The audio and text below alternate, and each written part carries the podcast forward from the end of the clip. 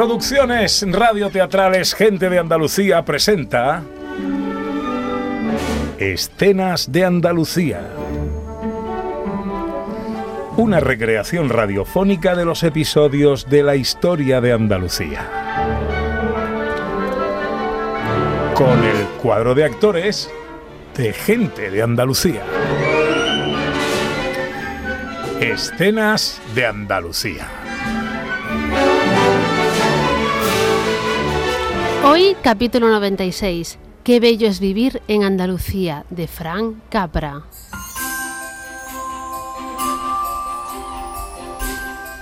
Es 24 de diciembre y ya anochece. Un gran manto de nieve cubre la población de Alama de Granada.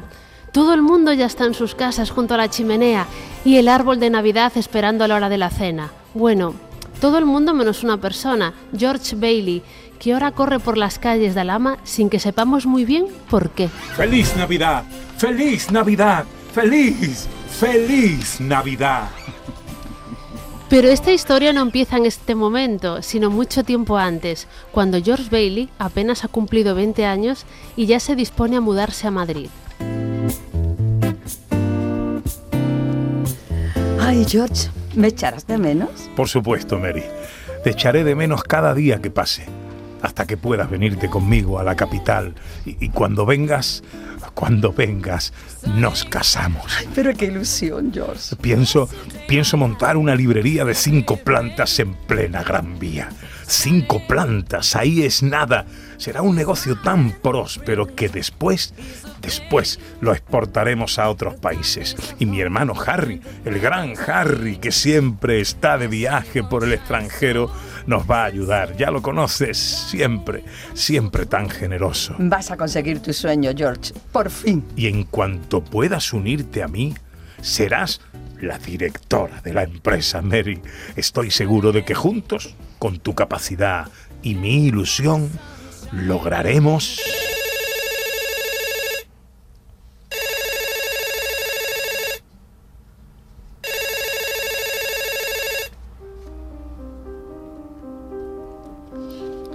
George Bailey no lo sabe todavía, pero en el transcurso, transcurso de esa llamada su vida cambiará para siempre. La repentina muerte de su padre le obliga a renunciar al viaje, a sus sueños, y entonces se ve obligado a hacerse cargo del negocio familiar en Alama de Granada, una pequeña librería llamada El tren de tu vida. Y así, cinco años después... ¿Todo bien, George? Todo bien, Mary. Es solo... es solo que... ¿Piensas que sigue aquí, en Alama de Granada, cuando podrías estar en Madrid o viajando por todo el mundo, como tu hermano Harry? Mira que te conozco. Me conoces. Y como me conoces... Sé que eso ya no te importa. Ah, ¿no? No, no te importa porque ahora que ya nos hemos casado, tengo que darte una noticia. ¿Qué noticia? Una excelente. Vas a ser... Vas a ser... Vas a ser padre. Así, George y Mary son padres de gemelos y combinan la educación de los niños con su trabajo en la librería, un lugar modesto pero con mucho encanto al que siempre van pequeños y mayores, como ya habían ido cuando el padre de George vivía. Pero un día, Mary, que no está, recibe George una visita inesperada en la librería.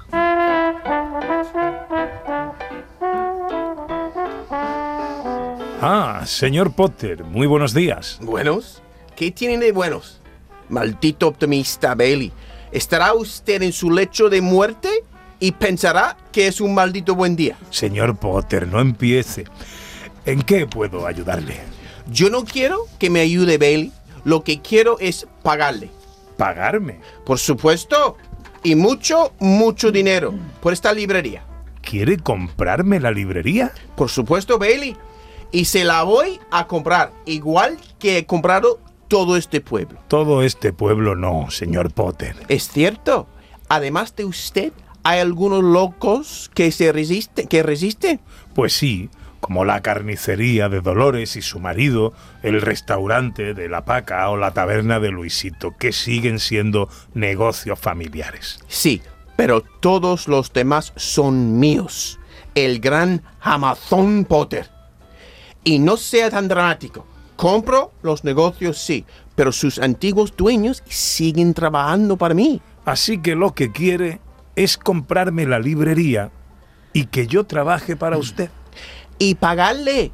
No olvide, Bailey, pagarle mucho, mucho dinero. Mire, señor Potter, sé que no está acostumbrado a que le digan que no, pero este es el negocio de mi padre. Y mientras yo viva, jamás llegará a sus manos. Bailey, es usted un romántico. Y eso es muy bonito, pero también un muerto de hambre. ¿Acaso cree que fiando libros va a lograr mantener este negocio a flote? Mi padre lo hizo durante casi 40 años. Su padre, otro loco romántico. ¿Desea algún libro, señor Potter?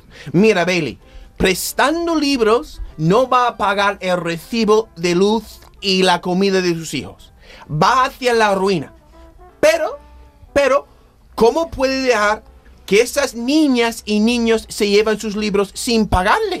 Ya se lo he dicho, porque lo hizo mi padre. Y no es un regalo, señor Potter, no, no, no. Yo sé que cuando puedan, los padres de esos chavales nos pagarán, o, o ellos mismos cuando crezcan. No sea ridículo. Le podría recomendar algún libro de Alejandro Dumas, de Julio Verne o tal vez de Emilio Salgari, pero claro, para eso tendría usted que leer y está demasiado ocupado comprando todos los negocios con alma de este pueblo y de los pueblos de alrededor y de los pueblos de más allá y... Potter se marcha furioso esa tarde y George se queda preocupado porque sabe que en el fondo algo de razón tiene. Y esa noche, ya en casa... ¿Qué tal los niños, Mary? Dormidos y felices, cariño. Bien, bien. Eso, eso es lo importante. ¿Y tú? Lo importante es que los niños estén bien. Estás preocupado por el dinero. No, el dinero no es importante. Los niños sí. Los niños son lo primero. Vamos... ¿Vamos a tener que cerrar, George? Quizá, pero hoy no. Pasan los años y haciendo equilibrios con las cuentas logran que su librería siga a flote, aunque lo cierto es que George le, oculta a Mary el estado ruinoso del negocio y se lo oculta porque confía en la ayuda salvadora de su hermano Harry, con el que habla ahora por videoconferencia. Tenemos muchas ganas de verte, Harry. Y yo, hermanito, pero aquí en la selva estamos a tope. Pero vienes, vienes en verano. Lo cierto, verás, es que aquí las tribus necesitan nuestra ayuda. Imagínate, niños pequeños de todas las edades. Gracias a las escuelas que estamos creando, eh, pueden empezar a pensar en el futuro, en sobrevivir, sí, pero también en aprender, que es lo que siempre decía papá. Aprender, George, aprender. Es bueno, sí, maravilloso. Es maravilloso, Harry. Qui- Quiero ir en verano, pero no sé si podré. Ni siquiera sé si podré ir en Navidad. Pero dale muchos besos a Mary y a los niños de mi parte. Seguro, seguro que nos veremos pronto. Pero pasa el tiempo, Harry no puede regresar de visita al ama de Granada y George es demasiado orgulloso como para pedirle dinero por teléfono. Y es entonces cuando llegamos a la mañana del día de Nochebuena, cuando comenzábamos esta historia. Ahora es Mary la que está sola en la librería cuando recibe una visita inesperada. Buenos días, señor Potter, y felices fiestas para usted y su familia. ¿Felices qué? ¿Fiestas? ¿Llama usted fiesta a pasar frío? ¿Llama usted fiesta a que la nieve nos bloquee las calles? No empiece, señor Potter. Querida, me alegra que usted esté aquí, Qué amable. porque vengo a hacerle una oferta que no podrá rechazar. Le compro ahora, en este momento, la librería. ¿Qué me Ya- dice? Y ya sabe usted que no está en venta. Por el doble de su valor. Ni por el triple, señor Potter. Ya bueno, pues entonces que disfruten de las dos semanas que les quedan. ¿Dos semanas? ¿De qué está hablando? Hablo de que están arruinados, de que su marido le ha ocultado las cuentas para no preocuparla, pero ya no les queda dinero ni para pagar la luz del local. Cerrarán en dos semanas porque no pueden pagar, señora, y su marido ha hecho que estén hasta arriba de deudas. No es verdad. ¿No me cree? Es usted un viejo resentido, egoísta y avaricioso que está solo en el mundo. Todos estamos solos, señora. Unos lo sabemos y otros, otros mienten a sus mujeres y regalan libros a niños. ¿Dó- ¿Dónde está mi marido? ¿Dónde? ¿Dónde está George? George ya no puede más. Ha aguantado lo que ha podido, pero ahora, cuando ya anochece y debería estar en casa, da vueltas alrededor de una lama de granada cubierta de nieve y, desesperado, se acerca a uno de los famosos tajos, un hermoso precipicio nevado en el que la temperatura es de 3 grados bajo cero. ¿Qué he hecho? ¿Qué he hecho? He arruinado mi vida, la de mi mujer y mis hijos. Ya no hay salvación. Es el fin. Es el fin.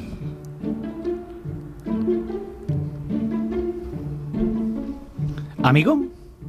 Oiga, amigo. ¿Tendrá usted una cerilla? ¿Quién, quién es usted? Si no tiene una cerilla, también me vale un mechero. ¿Qué, qué hace aquí con este frío? ¿Qué, qué hago yo? ¿Y usted? ¿Qué hace aquí? Pues yo, yo tenía que... Uf, sí, sí, sí que hace frío, ¿eh? Sí. Teniendo en cuenta que usted no tiene cerillas ni mechero, ¿le parece bien que pasemos dentro? ¿Dentro? ¿De qué me habla? Aquí solo hay campo. Ah, mucho mejor, ¿verdad? ¿Qué, qué ha pasado? ¿Dónde estamos? ¿No lo ve? ¿En mi casa? ¿Junto a una chimenea? ¿Entrando en calor? ¿Qué- ¿Cómo hemos llegado hasta aquí? Teletransporte, amigo George, teletransporte. Me ha debido sentar mal algo y estoy alucinando. Verá, lo cierto es que he venido para impedir que haga una tontería. Tontería. Sí, lo he visto un poco desesperado y me he dicho, vamos, demonio, que ya es hora de perder tus cuernos y ganarte unas alas. Ya sabes, una buena acción, pero buena de verdad, que da derecho a pasarse al otro lado, al lado de los ángeles. Y, oígame, que ya tengo una edad, ¿eh? Y yo lo que quiero es estar en paz de una vez por todas. Pero sobre todo, volar. Porque dicen que volar es lo mejor que uno puede hacer. He muerto y he ido al infierno. Es eso, ¿verdad? Está usted muy vivo, amigo. No se preocupe. Y además, calentito con esta chimenea. ¿Qué me dice? Le digo que mejor hubiese sido no nacer. ¿Cómo dice? Lo que escucha. Mejor hubiese sido no nacer. Ah, ¿sí? ¿Con qué con esas tenemos? Pues, sígame, que le voy a mostrar cómo hubiese sido al ama de Granada sin usted. Así, George y el demonio aparecen en un tiempo donde George no ha nacido y ven una realidad distinta. No, no lo entiendo. ¿Ya no entiende, amigo? Pues que aquí, aquí en esta calle de Alama de Granada, están la carnicería de Dolores y su marido, el restaurante de la Paca y la taberna de Luisito. Y ahora, ahora no hay nada. No hay nada porque usted no ha nacido. Y como no ha nacido, pues no les ha convencido para resistir ante el señor Potter. Así que vendieron todo y se fueron. Pero Pero, pero, y mire, mire esto al otro lado. ¿a qué lado dice usted? Allí, fíjese, fíjese bien, ¿qué es lo que ve? Pues veo mi propia casa, pero está cerrada. Está cerrada porque Mari nunca le conoció. Nunca estuvo hijos con usted y tampoco se tuvo que ir de aquí. Pero, pero esto no es Alama de Granada. Esto no es eh, Y ahora, ahora, mire, mire, mírese allí. mi librería. Pero también cerrada. Cuando su padre murió, no había nadie para seguir con el negocio familiar, así que... Pues tampoco se pudo seguir fiando libros a los chavales. Esto, esto no puede ser. No puede ser. Este, este no es mi pueblo. No es. Pero qué, pero qué es eso. ¿Qué, qué es ese cartel? Ese cartel contiene el nombre de esta población, Amazon de Granada. No, no, no, no, no, no. Todo consiste en querer morir o querer vivir. ¿Qué va a hacer usted, amigo? Quiero. Quiero volver. Qu- Quiero volver a, como era todo antes. Quiero a mi mujer. Quiero a mis hijos. Y quiero vivir. Quiero vivir. Y entonces, a un lado del Tajo, George Bailey despierta entre la nieve, con frío pero feliz, y empieza a correr por las iluminadas calles de Alama de Granada. Estoy vivo. ¡Feliz Navidad! ¡Feliz Navidad!